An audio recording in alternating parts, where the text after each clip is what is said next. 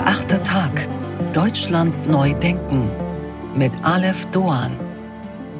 Einen wunderschönen guten Tag allerseits. Willkommen zu unserem Audio-Wochenendmagazin. Wie schön, dass Sie dabei sind. Wir sprechen heute über mögliches Leben im All. Wir empfehlen Ihnen eine Doku über Karriere in der Klassik und wir sprechen über Kunst und Ruhm. Doch zunächst geht es um die Frage, was passiert, wenn Menschen Eltern werden.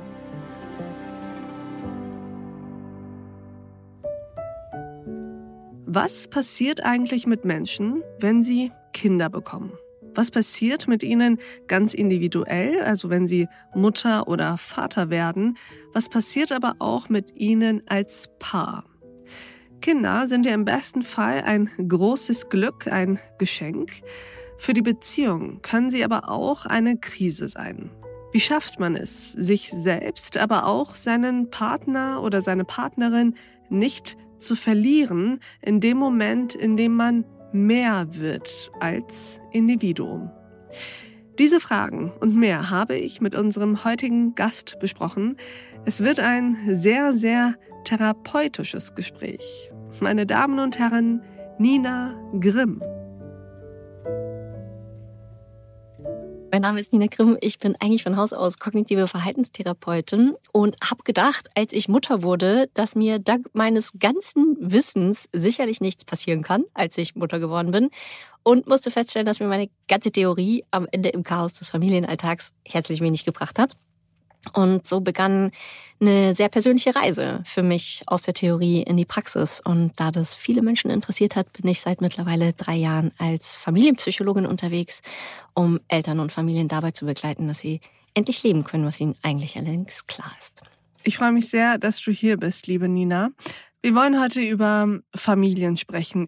Es geht um das große Thema, was passiert mit Menschen, wenn sie Eltern werden, was passiert mit Paaren, wenn sie plötzlich Eltern werden und wie gut ist eigentlich die deutsche Familienpolitik auf all das ausgerichtet. Hm. Gib uns doch mal ein Gefühl dafür, was passiert eigentlich mit einem Paar, also mit einer Zweiereinheit in den meisten Fällen, wenn die plötzlich Eltern werden. Da werden wir erstmal eiskalt ins bitterkalte Wasser geschmissen, weil wir uns einfach auf ganz, ganz viel nicht wirklich vorbereiten können. Es gibt eine ganz, ganz krasse Vorbereitungslücke und wir haben irgendwie so die Idee, dass wir dank Checklisten, Erstausstattungschecklisten und Kinderwagenrecherche gut darauf vorbereitet sind, in diesen neuen Lebensabschnitt zu gehen. Ja. Tatsächlich ist es aber in den allerwenigsten Fällen das, was es wirklich braucht, um gemeinsam smooth durch den Familienalltag zu kommen. Mm. Das heißt, man kann sich eigentlich schon vorbereiten, aber wir tun es falsch? Oder kann man sich gar nicht darauf vorbereiten? Ich glaube, dass man sich tatsächlich auf vieles nicht vorbereiten kann, weil du es nicht absehen kannst, was es wirklich mit dir macht. Elternschaft ist in ganz vielen Punkten eine Wundertüte. Ja, du weißt zum Beispiel nicht, was bekommst du für ein Kind und lässt es sich überhaupt in den perfekt recherchierten Kinderwagen ablegen. So. Mhm. Ich denke, wenn wir uns auf eine Sache wirklich vorbereiten können, dann ist es auf die Tatsache, dass wir Stress bekommen werden und dass wir definitiv an unsere Grenzen kommen werden. Und dass es deswegen eigentlich die einzigst wichtige Vorbereitung wäre, uns als Paar darüber zu unterhalten, wie gehen wir mit Stress um und wie können wir uns koregulieren, wenn einer von uns gestresst ist. Wie kann ich es schaffen, dass ich deine Stressreaktion nicht mehr persönlich nehme, nicht mehr so sehr auf mich zu beziehen, damit ich nicht noch einen zusätzlichen Stressor in die eh schon stressigen Situation mit reinbringe, nämlich dass dann auch noch ein Clinch zwischen uns beiden entsteht.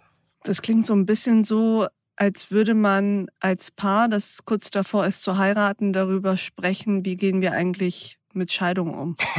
Was ja übrigens viele Scheidungsanwälte tatsächlich ähm, empfehlen. Ich habe mal den sehr schlauen Spruch gehört, heirate nie jemanden, von dem du nicht weißt, wie er sich bei einer Scheidung verhalten mhm. würde, weil das sehr viel über den Charakter aussagt eines Menschen. Ein ähnlicher Blick ist es ja auch, wenn man das so ein bisschen vergleichen kann, was du gerade getan hast, nämlich natürlich ist es eine riesengroße Freude, die in den meisten Fällen ein Paar empfindet bei dem Gedanken daran, ein Kind zu bekommen. Aber in der Vorbereitung sollte es sich sozusagen eher auf die negativen Seiten auch konzentrieren? Kann man das so sagen? ist je nachdem die Frage, ob du Stress als etwas Negatives bewerten musst. Ich glaube, es ist einfach eine Tatsache, ein mhm. Wahrheitsfaktor. Das ist so. Wenn du nicht mehr schlafen kannst, wenn du 24-7 eingespannt bist für die Bedürfnisse eines kleinen Wesens, das zu 1000 Prozent abhängig ist für dich, du wenig Zeit hast, wenig Kapazitäten hast, wenig Ressourcen hast, dann kommen wir natürlich an Punkte, an denen wir herausgefordert sind. Und ich glaube, es ist eher ein aufrichtiger Blick als ein negativer Blick. Ja, verstehe.